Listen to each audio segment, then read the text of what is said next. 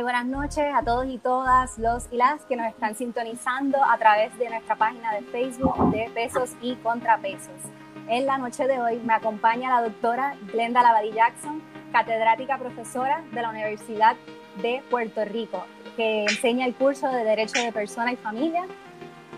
y la compañera Katiani Banch. Buenas noches, compañeras. Buenas noches, profesora. Buenas noches. Eh, bueno, profesora, nosotras en esta semana hemos tenido una serie de paneles en los cuales hemos discutido eh, los distintos cambios a los distintos libros del Código Civil. Eh, entendíamos meritorio continuar hablando sobre el derecho de familia, ya que ha sido uno de los temas que mayor controversia ha generado y hemos visto a través de las redes sociales como algunas personas estaban un poco inquietas sobre los cambios propuestos y es por eso que queríamos tener este diálogo con usted. Eh, primeramente, queríamos comenzar hablando del libro de familia, del tema de familia, de personas, me disculpo. Particularmente, la primera pregunta que nos surge es en cuanto a la definición de persona, de cómo va a cambiar y cómo esta, estos cambios podrían afectar los derechos de las personas gestantes. Pues eh, gracias por la invitación. Eh, yo creo que amerita eh, aclarar que elogio y destaco la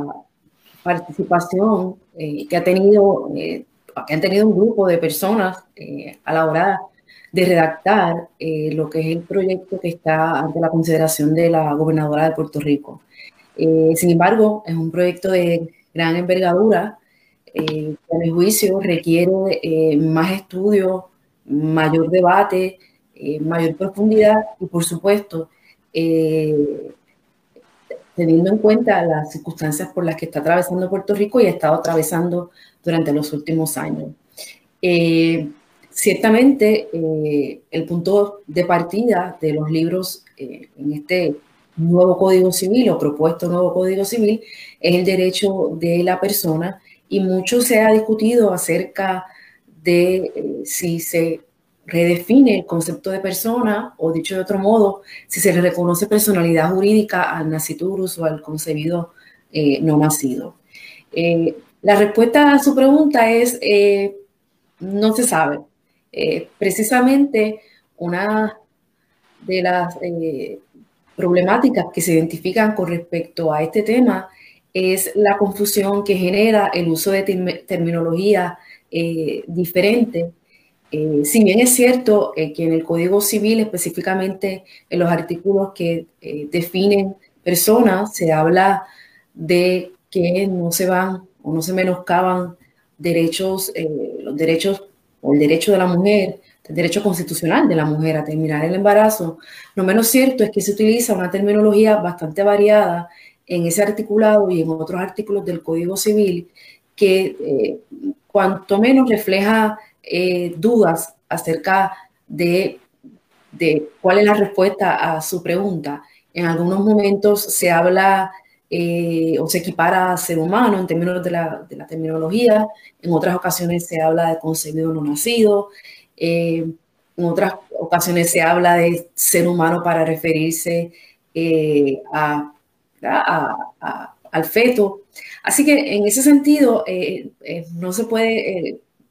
contestar con claridad y precisamente una de las críticas que ha, de las que ha sido objeto este articulado es precisamente eso. por ejemplo, se habla de que el concebido no nacido puede ser representado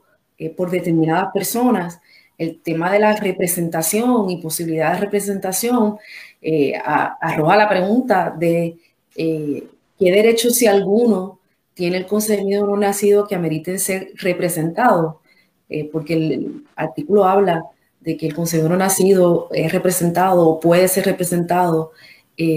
por el catálogo de personas que ahí se, se menciona, y eso, pues, de nuevo, arroja dudas sobre cuál es la intención eh, ciertamente, eh, en caso de que se pueda interpretar que esa representación implica eh, que alguien puede defender los derechos del concebido no nacido, pues entraría en contravención, obviamente, del derecho constitucional de la mujer a terminar el embarazo. pero precisamente en cada uno de los renglones que han sido sujeto de debate, podemos decir que la, un poco viene por la, la confusión en la redacción que eventualmente le podría dar base a los tribunales a de alguna manera eh, coartar o de alguna manera interpretar que la intención legislativa fue de alguna manera coartar el derecho constitucional de la mujer a terminar el embarazo. Y entonces el análisis del tribunal, entonces, si, se, si surge una controversia, sería entonces, el, el análisis debería ser sopesar en la intimidad eh, y versus el derecho del no nacido, que serían cuáles, porque es que tampoco eso está definido, porque dice en lo, en lo que le conviene, eh, tiene derechos desde, y también el momento, desde qué momento se le reconocen, desde, la concepción, desde el tercer trimestre, que, que, entonces hay una incertidumbre de cómo armonizamos esto con los esquemas ya establecidos. Bueno, lo cierto es que el Código Civil vigente reconoce ciertos derechos, los llamados derechos eventuales al concebido no nacido. Cuando digo eventuales, es que la eventualidad de que el concebido llegue a convertirse en persona, esa serie de derechos entonces nacerían, eh, valga la redundancia, a la vida jurídica. Así que, por ejemplo, hoy día es posible hacer una donación a un concebido no nacido, eh, dejar una porción de una herencia a un concebido no nacido, pero esas eh, atribuciones patrimoniales eh, solamente tendrían eficacia si el concebido no nacido llega eventualmente a convertirse en persona. Eso no quiere decir que se le reconozca al concebido no nacido derechos, sino que son de nuevo derechos que están en suspenso o derechos eventuales, es decir, que van a surgir únicamente si el concebido no nacido se llega a convertir en persona. A mi juicio, esa frase que incluye eh, el artículo 3 del proyecto, eh, cuando habla de que eh, le va, va, un consumidor nacido se considera o tiene personalidad jurídica para todo lo que le sea favorable. A mi juicio debe referirse a eso, pero lo cierto es que es un lenguaje un tanto confuso que de nuevo podría dar base eh, a los tribunales a interpretar algo distinto. Pero el hecho de que se reconozcan de nuevo no derechos, sino derechos que van a surgir si llega a convertirse en persona, en persona perdón, no, eh, esto no es incompatible para nada con el derecho eh, constitucional de la mujer a terminar el embarazo. Pero de nuevo, esto es una interpretación que yo estoy dando y que no necesariamente se deriva del lenguaje confuso que aparece en el proyecto. Profesora, y le pregunto, este tema, como bien dice la compañera, un tema que, levanta muchas pasiones y que ha recibido muchas críticas. Eh, el asunto es eh, uno que se consideró desde el inicio del proyecto o fue uno que fue surgiendo y fue uno que se llevó a discusión con los foros pertinentes o de dónde surge esta, esta falta de, claridad en el, texto? Bueno, eh, lo cierto es que desde hace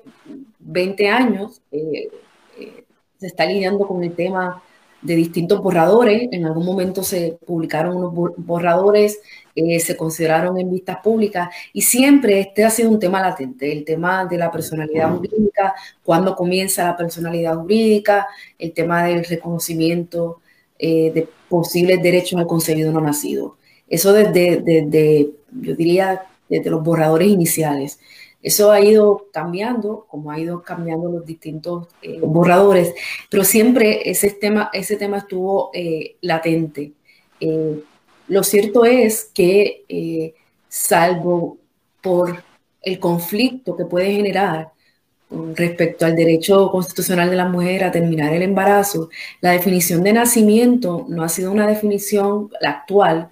que es eh, quien vive completamente desprendido del seno materno, eh, no ha generado jurisprudencia ni controversia alguna, porque si bien es cierto que es una definición vaga, no menos cierto es que, salvo en casos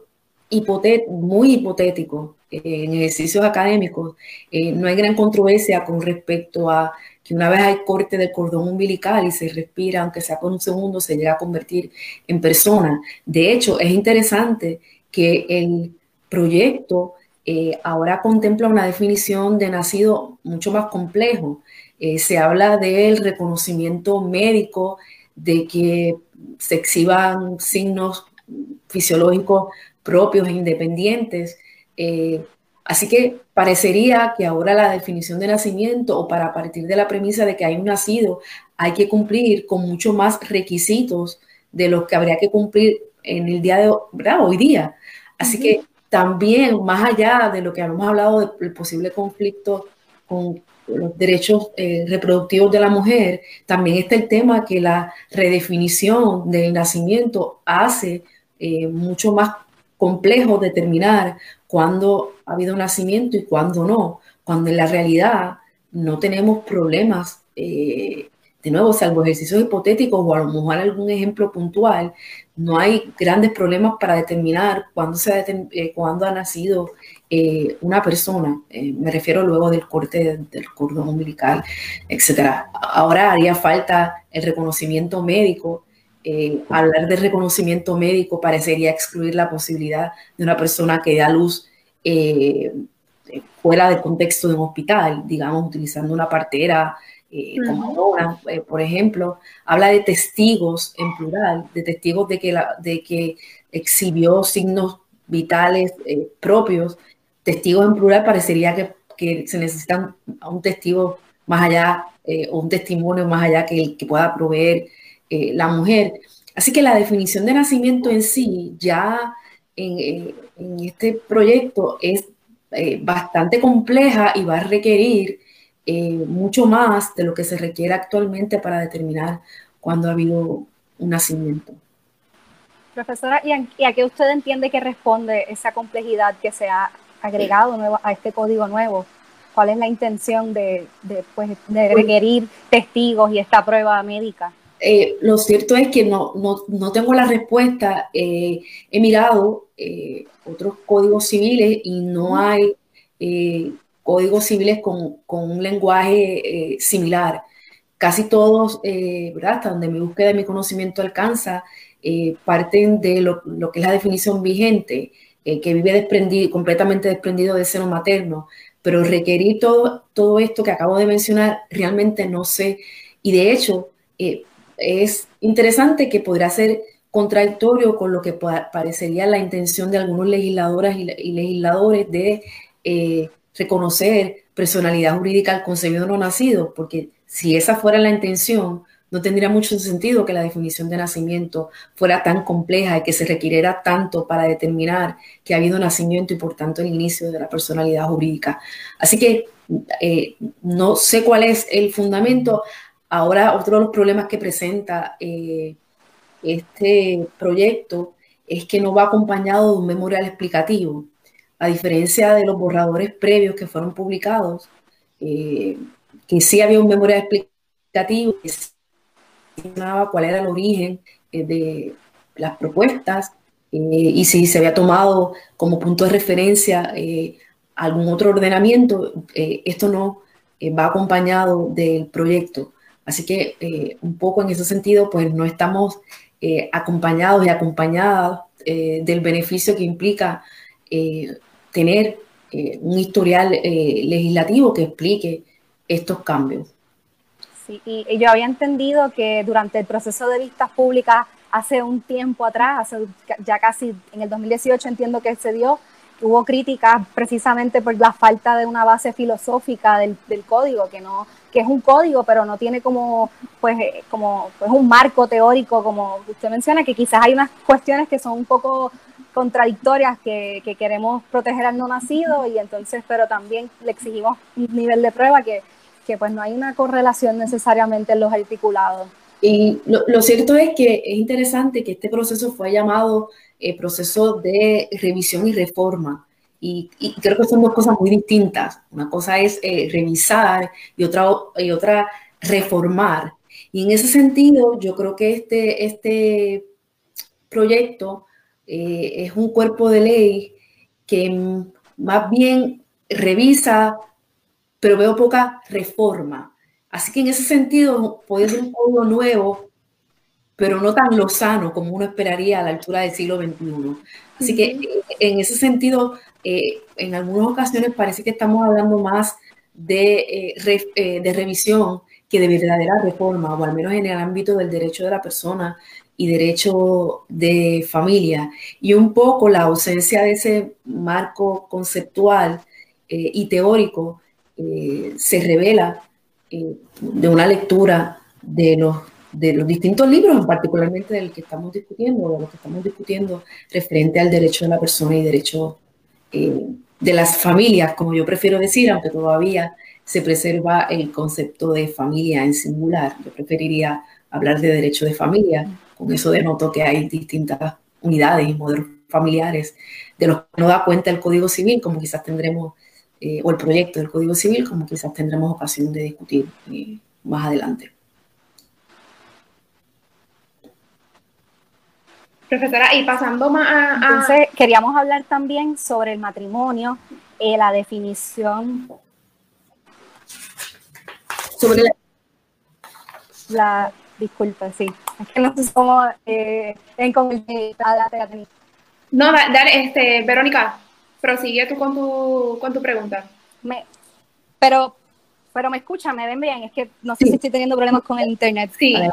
Sí, ok. Pues nada, eh, que, estaba preguntando, profesora, que queríamos hablar también sobre eh, la definición de matrimonio, cómo cambia y si entonces esta se armoniza y se actualiza de forma tal que esté en sintonía con las, con las decisiones de la Corte Suprema de los Estados Unidos.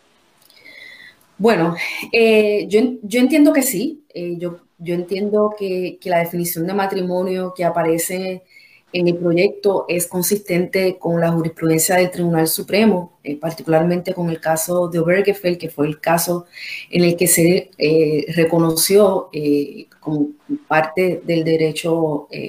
a la intimidad, entre otros derechos, el derecho de las parejas del mismo sexo a contraer matrimonio. Como sabemos, esa, ese caso es aplicable a Puerto Rico y lo que hace el Código Civil es, o el borrador, borrador, mejor quiero decir proyecto, que preferiría que fuera borrador, pero el proyecto eh, lo que hace es sustituir eh, lo, que es, lo que es la letra, la letra, más bien lo que aparece en el texto del Código Civil, aunque no es el derecho aplicable, que es que el matrimonio es la unión entre un hombre y una mujer. Eh, realmente esa disposición ha quedado virtualmente inoperante luego de se reconociera el derecho de las parejas del mismo sexo a contraer matrimonio,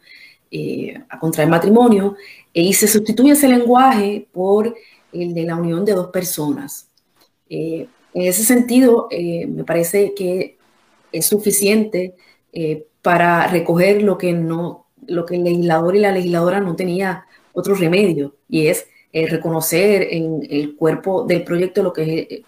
es el Estado de Derecho vigente. Lo único que quizás pueda eh, preocupar es la referencia a las personas naturales. En ese artículo del proyecto, que es el artículo 376, se habla de que hay plena igualdad jurídica entre las personas naturales que contraen matrimonio. Yo honestamente no sé a qué se refiere en nuestro ordenamiento jurídico, como se sabe, eh, se preserva esa frase de personas naturales para designar a los seres humanos eh, en contraposición a las personas jurídicas como pueden ser las corporaciones, las sociedades o cualquier otra entidad artificial a la que se le conceda eh, capacidad de obrar. Así que es redundante hablar de personas naturales cuando se refiere o cuando se hace referencia a la definición de matrimonio, porque las personas naturales son los seres humanos, independientemente de su sexo, género, identidad sexual. Así que un poco eh, crea un algo de suspicacia el hecho de que se incorpore el concepto de personas naturales en esa nueva definición cuando sería redundante bajo el Estado de Derecho vigente y, con el concepto de lo que es persona natural. Eh, hay quienes entienden que se debió haber incluido eh, un lenguaje más expreso, que se hablara que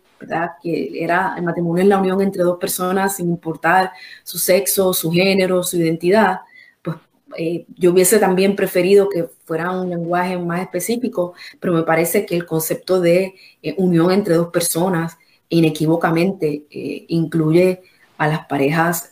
a cualquier pareja, independientemente de su sexo, de su género, de su identidad.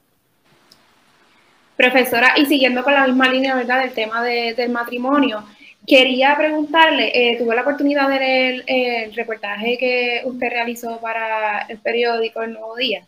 Y usted habla sobre la, la, capacidad para contraer matrimonio de los jóvenes de 18 años, pero sin embargo hay una contradicción cuando se habla en otro artículo de las capacidades que tiene la persona de 18 años. Me gustaría que, que nos abundara más sobre, sobre ese aspecto. Pues es particularmente interesante el trato que se le da a los menores de edad, porque si bien es cierto que se eh, mantiene la mayoría de edad a los 21 años, se entiende que eh, se alcanza esa capacidad de obrar plena, o al menos la presunción de capacidad de obrar plena cuando se cumplen 21 años. Eh, sin embargo, de una mirada de los distintos libros del Código Civil, particularmente del libro de Derecho de Familias, se alude a un sinnúmero de actos que se le permite llevar a cabo válidamente a quien es menor de 21 años, pero ya ha alcanzado 18 años. Así, por ejemplo, eh, eh, puede contraer matrimonio quien tenga 18 años, aunque necesita como regla general la autorización de los padres, pero también es interesante que, por ejemplo, eh, hay un artículo en donde se establece que si el menor ya ha alcanzado 18 años y tiene suficiente discernimiento, madurez, capacidad, que también a saber qué, ¿verdad? ¿Qué, qué significa eso? pues son válidos los actos que lleve a cabo eh, en las distintas relaciones jurídicas de las que es parte. Así que es interesante que si bien es cierto que la mayoría de edad se alcanza a los 21, se enumeran una serie de actos eh, que pueden ser válidos si son llevados a cabo por un menor de edad, pero que haya alcanzado los 18 años. En ese sentido hay una especie de arbitrariedad y eh, un poco depende del acto jurídico del que se trate quiero decir que en los borradores iniciales, de hace ya casi dos, décadas, eh, se proponía reducir la mayoría de edad de 21 a 18. Eh, y durante el camino, pues eh, se optó, los legisladores y las legisladoras optaron por mantener la mayoría de edad a los 21 años, pero todavía en las distintas disposiciones hay eh, un poco se puede, transpira de, esas disposiciones eh, la idea de que el que haya alcanzado 18 años o la que haya alcanzado 18 años ya tiene la capacidad suficiente para llevar a cabo un sinnúmero de actos válidamente en nuestro ordenamiento jurídico. Así que, si bien es cierto que se mantiene la mayoría de los 21, lo menos cierto es que prácticamente casi todos los actos de la vida jurídica eh, son válidos si se tiene 18 años. En ese sentido, hay esa incongruencia con respecto al trato que se le da a los menores eh, de edad. Eh, y al mantenernos con la mayoría de los 21 años, pues es alejarnos de lo que es eh, la regla general en las jurisdicciones norteamericanas, en las jurisdicciones europeas, en la mayoría, y latinoamericanas, en las que la mayoría de edad se alcanza a los 18 años. Y entonces, eh, eh, referente a determinar la capacidad, la madurez que tiene ese joven, quedaría entonces a la discreción de los, se entiende, ¿verdad? Que queda a la discreción de, los tribunales. De los tribunales eh, se menciona como criterio la madurez, la escolaridad, la capacidad de comprender las consecuencias del acto de que se trate. Así que eso pues abre la puerta a impugnación y, a que los tribunales caso a caso determinen la validez del acto llevado a cabo por eh, ese menor de edad, pero que ya tiene 18 años, lo que me parece que eh,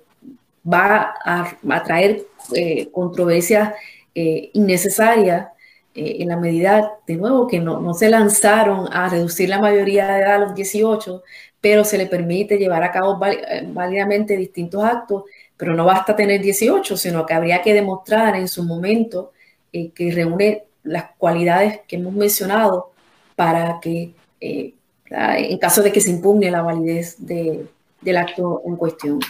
Eh, así que, de nuevo, es una de tantas posibles controversias judiciales que se van a suscitar,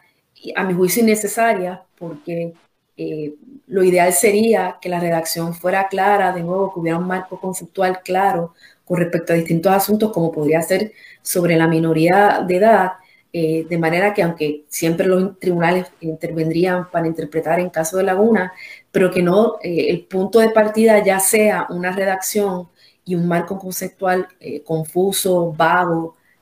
ambiguo. Profesora, y en, este, en esta propuesta de Código Civil se agregó expresamente como requisito para contraer matrimonio la necesidad de, hacerse pruebas de VIH. Yo quería preguntarle a usted que, a qué responde este cambio de agregar expresamente, específicamente, este tipo de esta prueba. Pues eh, el derecho vigente establece que hay que, como parte de los documentos que hay que someter al registro, eh, para que expida la licencia matrimonial correspondiente, que las personas eh, se sometan a determinadas eh, pruebas de enfermedades venéreas como sífilis, gonorrea, clamidia, pero no se contempla específicamente que los pacientes de VIH y SIDA, que no es lo mismo, y eso trae también otras controversias, tengan que someterse a esta prueba. Eh, lo cierto es que la ley del registro demográfico contempla hoy día eh, que en los casos, tres primeros casos que mencioné, eh, la pareja no puede contraer matrimonio en caso de que alguno o ambos den positivo, salvo que el epidemiólogo o la epidemióloga del Estado así dé su autorización. lo que no queda claro, primero que no queda claro cuál es el, el fundamento que subyace ese nuevo requisito, pero al parecer hay una idea de la necesidad de que la pareja conozca eh, si la persona con la que se va a casar eh, pues, tiene alguna de estas condiciones y en concreto, de nuevo, VIH, eh, SIDA, que de nuevo no es lo mismo y eso podría traer unos problemas, pero eh, parece que más un tema de informar, pero no queda claro si básicamente eh, se cumple con el requisito eh, para que se expida la licencia matrimonial independientemente, con requisitos si se presenta el resultado independientemente que sea positivo, o si se trata de una prohibición, de si es que si se da positivo no puede contraer matrimonio la persona. Si queda claro en unas disposiciones que hay una obligación de informar a la pareja de los resultados, pero no queda claro si el que el resultado sea positivo implicaría una prohibición al matrimonio. Eh, si fuera así, eh, eh, me parece que habría que examinar cuidadosamente la validez constitucional de una prohibición en caso de que estas pruebas arrojen positivo. Eh, el derecho, como ustedes saben, el derecho a contraer matrimonio es un derecho constitucional que implica el derecho a contraer matrimonio con la persona que se elija. Y una vez se tiene conocimiento, si eso es lo que le preocupa al legislador o a la legisladora, que se tenga conocimiento de que la pareja, ¿verdad? El, análisis médico arroja positivo en esta prueba, si, el propósito es que conozca y una vez lo conozca, aunque sea positivo, quiere contraer matrimonio con esa persona, no debería haber ningún impedimento. Eh, y de nuevo, de haberlo, eh, me parece que, eh, arrojaría dudas importantes acerca de la validez constitucional de ese tipo de prohibición si la intención fuera que hubiese esa prohibición. Pero tampoco queda claro. Profesora, y la pregunta... Y pudiera, pudiera que mi pregunta era que si este, este requisito de pruebas de VIH pudiera eh, traer un conflicto con el derecho a la intimidad de una persona, de, pues, decidir si hacerse o no, que están pues obligándole. Eh, bueno, lo cierto es que cuando hablamos de derecho a la intimidad, o por lo menos en este contexto particular, habría que examinar qué interés eh, tiene el Estado qué interés apremiante tiene el Estado para justificar eh, una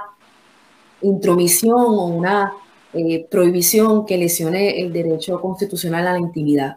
Eh, no soy yo la persona adecuada para elaborar cuáles son los intereses apremiantes que podría tener el Estado, porque debo decir que estoy en contra de que se requiera que se haga esa prueba más allá, de nuevo, de, lo que pueda argumentar en su momento el Estado, como por ejemplo podría ser un, asunto de eh, seguridad, eh, más, perdón, más que de seguridad, de salubridad y de, y de proteger a otras personas, lo cierto es que una persona que padece cualquiera de estas condiciones que he mencionado, incluyendo el VIH y SIDA, puede tener relaciones sexuales con quien se va a casar o con su pareja y no divulgar esa información con las consecuencias que eso puede tener. Así que yo creo que hay unos asuntos o unos recintos íntimos de la pareja en las que no debería intervenir el Estado. Eh, a mí me gustaría saber si la persona con la que yo decida contraer matrimonio eh, padece alguna enfermedad o alguna condición o si tiene determinada cualidad o no, pero yo creo que eso es algo que debe eh, recaer de nuevo en el recinto de la intimidad y de las consecuencias que podría tener en la relación de pareja que se oculte este tipo de información. Eso es muy distinto a que el Estado exija como condición para contraer matrimonio, si esa, de nuevo, si esa fuera la intención,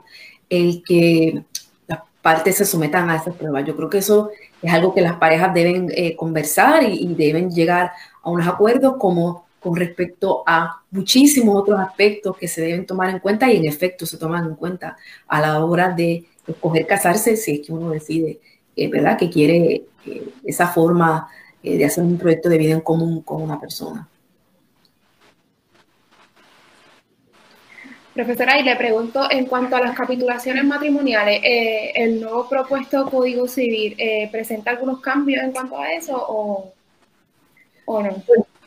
La realidad es que en vista de que hace muy poco, eh, hace, digamos, cerca de dos años, se enmendó el Código Civil para modificar algunas disposiciones con respecto a las capitulaciones matrimoniales Cabe destacar el, objetivo principal, que fue derogar el principio de la inmutabilidad de las capitulaciones, es decir, que a partir de la vigencia de esa ley, que fue en el 2018 que se aprobó, eh, es posible hacer capitulaciones matrimoniales luego de celebrado el matrimonio o modificarlas, cambiarlas, derogarlas durante la vigencia del matrimonio, algo que no era posible antes de la vigencia de la ley. Eh, esas disposiciones eh, del Código Civil que fueron enmendadas, pues se incorporan prácticamente de manera idéntica en el proyecto. Así que en ese sentido, eh, los cambios importantes, fundamentales, que implicó esa enmienda eh, o esa ley que enmendó el Código Civil en lo referente a las capitulaciones matrimoniales, se incorporan prácticamente de manera idéntica en el proyecto. Que no quiere decir que no sea importante discutirla, porque ese proyecto en su momento, en el 2018, cuando se aprobó, se aprobó sin mayor discusión, eh, eh, a pesar de eh, los cambios fundamentalísimos que en el ámbito de las capitulaciones matrimoniales ha implicado esa ley. Así que no hubo en aquel momento la discusión que a mi juicio ameritaba enmendar esas disposiciones y, y tampoco en esta etapa eh, de, este proceso tampoco lo ha habido. El hecho de que sea idéntico a lo que tenemos ahora, como es tan reciente lo que tenemos ahora por referencia a capitulaciones matrimoniales, eh, no, es, no, era impedimento para discutirlo o no es impedimento para discutirlo en caso de que la legisla, eh, perdón, que la gobernadora decida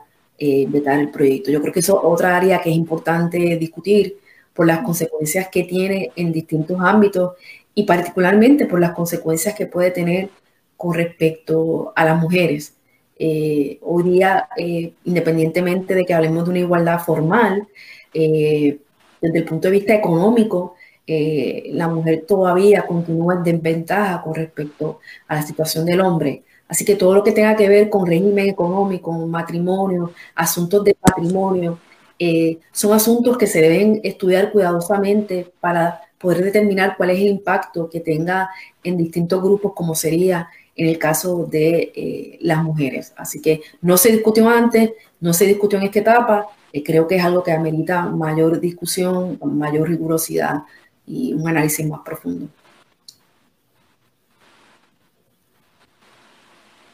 Profesora, y en cuanto al divorcio, cambios sustanciales, entendí que se eliminan las causales.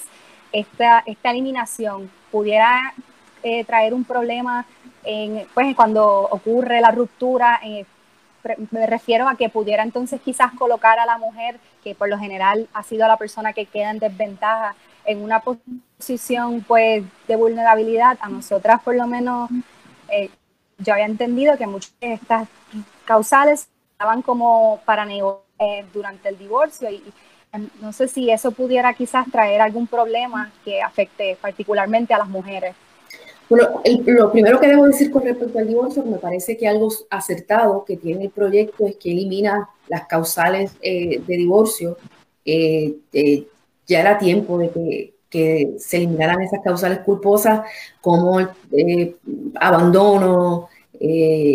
culposas y no culposas, pero causales de divorcio, eh, si uno miraba las estadísticas o mira las estadísticas de cuáles son las causales de divorcio más comunes o los tipos de divorcio a los que recurren los puertorriqueños y las puertorriqueñas, veremos que el porcentaje era mínimo eh, los que recurrían a esas causales. Así que me parece que es aceptado que ahora se reconozcan dos tipos de divorcio, el divorcio por consentimiento mutuo y el divorcio por ruptura irreparable.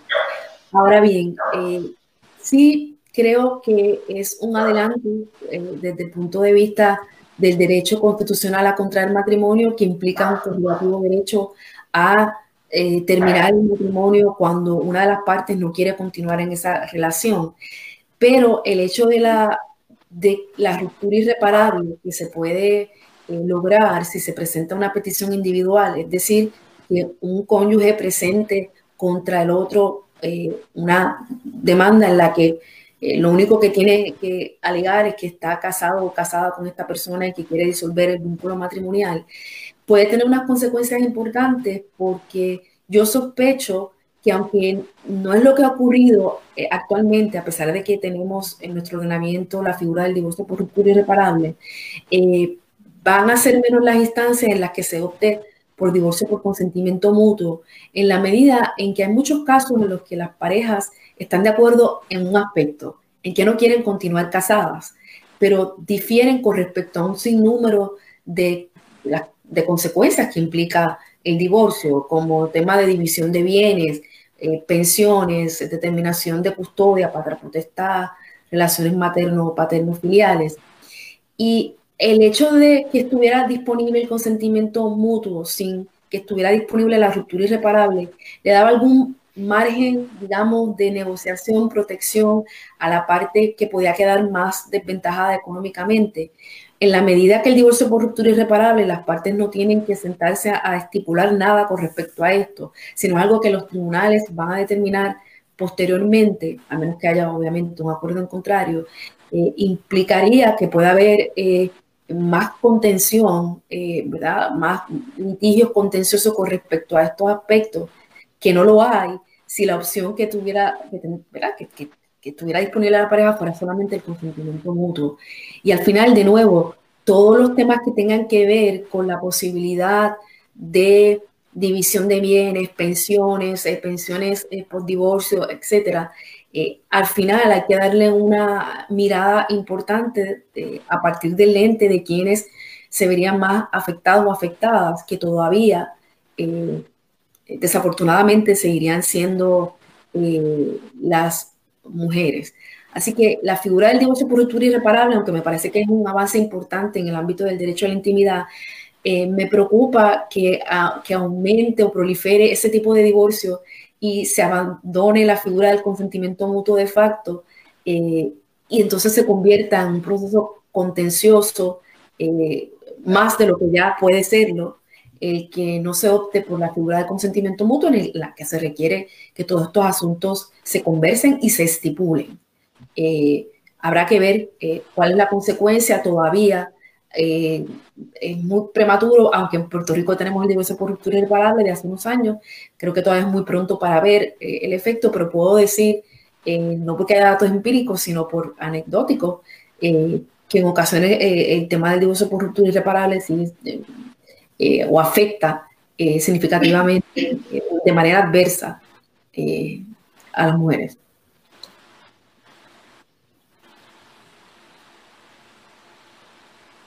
Entonces quedarían dos causales, ruptura irreparable y ruptura y, consentimiento mutuo.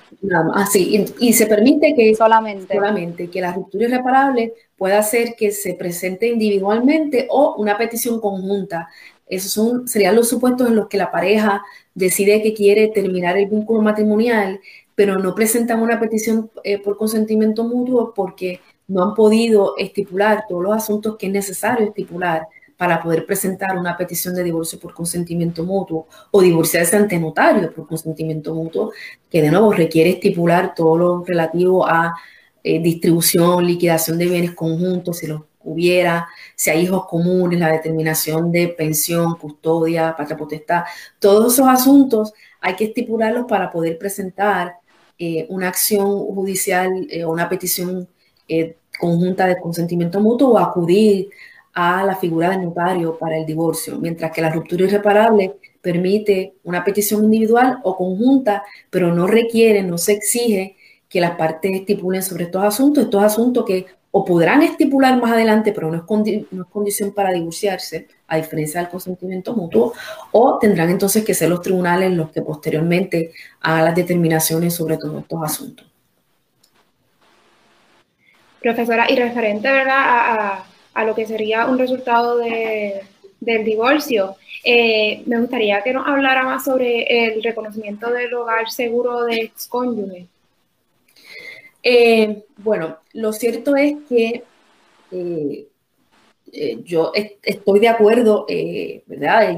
claro, esto es una determinación que habría que hacer caso a caso, pero en general estoy de acuerdo con el reconocimiento del derecho a hogar seguro al excónyuge Recuerden que esto no es una determinación que se hace automática, hay unos criterios que el propio, eh, en el propio proyecto eh, se esbozan para reconocer el, eh, el, derecho a hogar seguro en, el caso de los excónyuges.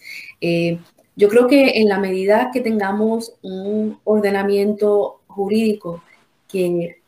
permite hacer cambios en el régimen económico a través de la flexibilización que se ha dado con respecto a las capitulaciones matrimoniales, es importante que se reconozcan eh, derechos eh, sólidos a los excónyuges eh, que no necesariamente estén sujetos a, a negociación o acuerdo en unas capitulaciones matrimoniales. Digo esto porque en la mayoría de los casos, en la abrumadora mayoría de los casos, cuando una pareja opta por otorgar capitulaciones matrimoniales, es cuando hay uno que tiene una, un, tiene más eh, poder adquisitivo, tiene más recursos y un poco es para evitar tener que dividirlo de manera equitativa cuando se disuelva el vínculo matrimonial. Eh, en la medida que hay un ordenamiento de ese tipo, y es característico que un ordenamiento como, como ese tipo, que es el que tenemos ahora y el que se contempla continuar, que haya derechos eh, eh, de nuevo, más fuerte con respecto al ex, que podría quedarse en desventaja económica sustancial eh, por el tema de la posibilidad de hacer capítulos o más capacidad de generar ingresos. Así que en ese sentido, eh, estoy de acuerdo, aunque ah, está por verse cómo se va a interpretar, sospecho que los tribunales probablemente reconozcan este derecho en caso de que haya hijos comunes menores de edad, para hacer un reconocimiento tanto al ex como a los hijos, eh, no contemplo, pero obviamente esto es adivinando, eh, que se reconozca en tantos casos en los que no haya hijos comunes menores de edad, sino que simplemente sea un derecho que se le reconozca al excónyuge. Eh, porque se menciona de pasada y se le da más importancia el tema del hogar seguro cuando se habla de menores de edad. Y entiendo entonces que sería igual referente a que, según lo que había visto, que para poder vender la, la, propiedad que se ha establecido como hogar seguro se necesita eh, el aval de, de ese excónyuge. Supongo que también eso sería en caso de que, de que hubiesen hijos, porque como usted bien dice, los tribunales siempre se van a inclinar a no, a no darle ese derecho a, a una mujer, ¿verdad? y, y, debes recordar también el hecho de, de la manera en que se está contemplando el hogar seguro eh, que incluye eh, la capacidad del que tiene derecho a hogar seguro, eh, la capacidad y el derecho a consentir si la propiedad se vende, pues es una especie de prohibición de enajenar a la persona que no, ¿verdad? A la otra persona que no tiene derecho a hogar seguro y que tenga derechos de dominio con respecto a esa propiedad, eh, y llegado su momento, creo que los tribunales serían bastante restrictivos a la hora de reconocer ese derecho, teniendo en cuenta eh, que es una restricción a la capacidad que implica ser titular de una propiedad, que una persona que no tenga derechos propietarios sobre esa propiedad tenga que consentir para que ésta pueda eh, venderse. Y es interesante, y eso no lo contempla el Código Civil, si se le confiere al derecho hogar seguro en este contexto carácter de derecho real o no, si va a ser inscribir en el registro como para que una persona que vaya a comprar una propiedad sepa que se necesita el consentimiento del que vive esa casa eh, bajo, la, bajo el derecho de hogar seguro. Eso no se menciona en el Código Civil, pero de poco sirve una prohibición de, venta si no aparece en el registro, eh, porque un tercero de buena fe podría comprar esa propiedad no tendría que, eh, si no es un derecho real, no tendría que respetar ese derecho a hogar seguro. Ese, ese es el, el tipo de ejemplo que ilustra lo que les decía, que si bien es cierto que se ha demorado todo este tiempo, no menos cierto que podría demorarse lo que se tenga que demorar eh, si el resultado va a ser eh, un código que recoja la realidad de Puerto Rico de este siglo y la realidad de Puerto Rico de los últimos tres o cuatro años. Eh, este borrador o, o, el borrador más reciente que dio paso a aprobar el proyecto es un borrador que se escribió hace muchos años, mucho antes del paso del huracán María, de los terremotos, de ahora de la crisis de COVID y, la realidad puertorriqueña, eh, por no decir la realidad también del mundo en general, ha cambiado sustancialmente en un periodo corto de tiempo. Y eh, ese es el tipo de análisis que, que falta en el Código Civil, de ahí que yo me uno a los sectores que eh, que entienden que no es el momento adecuado, y no solamente en términos procesales, sino sustantivos, eh, para aprobar este nuevo Código Civil. Todavía falta mucha discusión, mucho debate, eh, un análisis más riguroso, con un concepto o un marco conceptual más sólido que el que tiene el proyecto. Profesora, y yo le quería preguntar eh, sobre las pensiones. Eh, me parece que se agrega una disposición que reconoce una pensión eh, para que el al hijo o la hija universitaria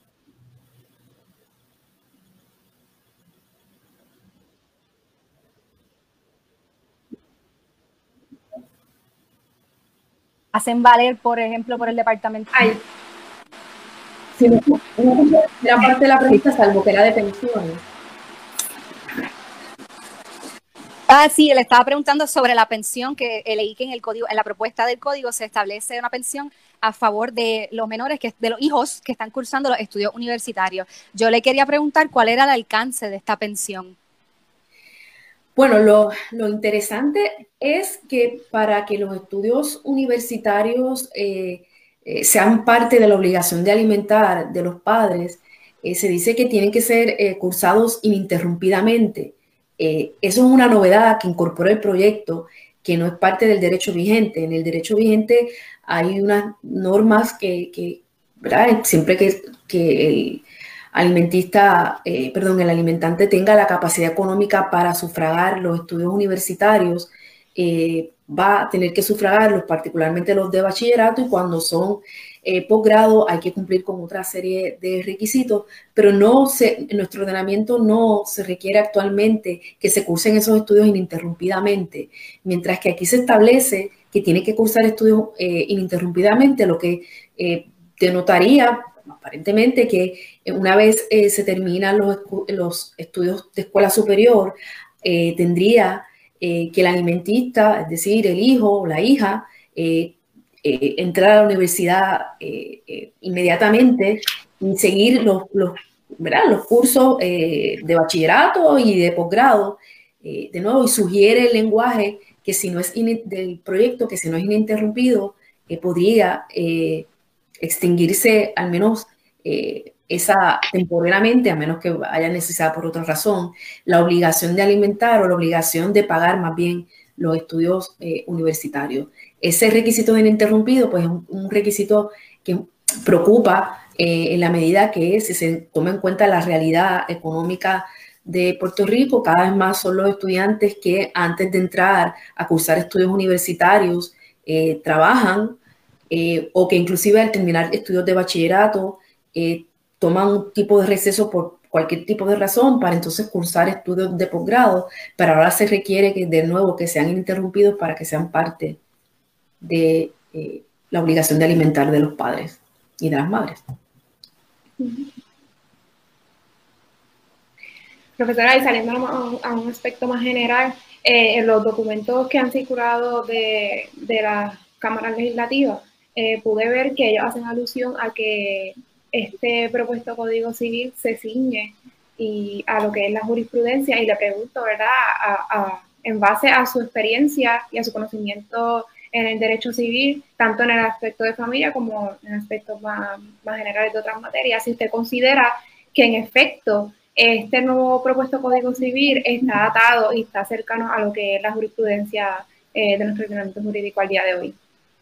Eh, la respuesta es que no. Eh, la respuesta es que, si bien es cierto que hay muchísimas disposiciones del proyecto que lo que hacen es incorporar eh, normativa que se adoptó inicialmente, no menos cierto es que hay muchas disposiciones contrarias a la jurisprudencia vigente o inclusive normativa que no tiene como fuente o trasfondo jurisprudencia. No se trata de una recopilación de jurisprudencia eh, en las materias de derecho civil. Eh, el proyecto eh, contempla mucho más que eso. de nuevo, si fuera una especie de compilación de las normas vigentes, el análisis que estaríamos haciendo sería totalmente distinto. no es meramente una compilación de cuál es el derecho vigente. Hay algunas normas que sí, pero hay algunas normas que incluso se apartan del derecho vigente, del derecho jurisprudencial o de la jurisprudencia vigente o que inclusive, de nuevo, no tienen fuente eh, en normativa vigente. En ocasiones eh, su fuente, eh, por, lo que uno ha, por lo que uno ha podido estudiar, su fuente son otros códigos o inclusive derecho, digamos, o propuesta de derecho autóctono, que no tiene ninguna fuente que le sirva de base. Así que eh, decir que eh, lo, el proyecto es básicamente recoger la jurisprudencia, eh, me parece que, que, es contrario a la realidad, a poco se estudian los distintos libros incluidos en ese proyecto. Profesora, y usted, si tuviera que agregar algo más a nuestra discusión, algo que entiendes que los sintonizantes y las sintonizantes deberían entender, eh, ¿qué, pudiera usted explicarnos? Eh, aparte de lo que ya hemos discutido aquí, que bastante, bastante bien, diría yo, y agradecida por ello. Bueno, yo eh, creo que el ejercicio de revisión y reforma de de un cuerpo de ley que regula básicamente todos los aspectos de la vida de los seres humanos desde que nacen eh, hasta que fallecen o incluso para después de su muerte, eh, debe o requiere un ejercicio eh, de mucho análisis, de mucha ponderación, de escuchar distintos sectores,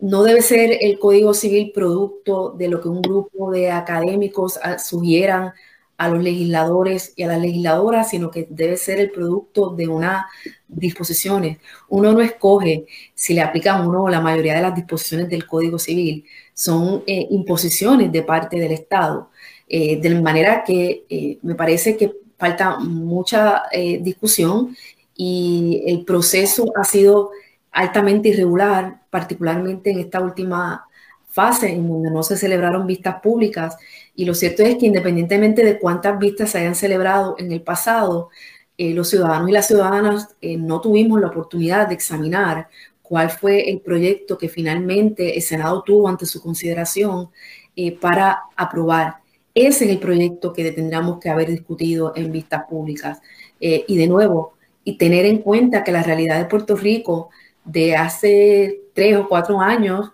no es la misma y que hay que tener en cuenta todos esos factores a la hora de,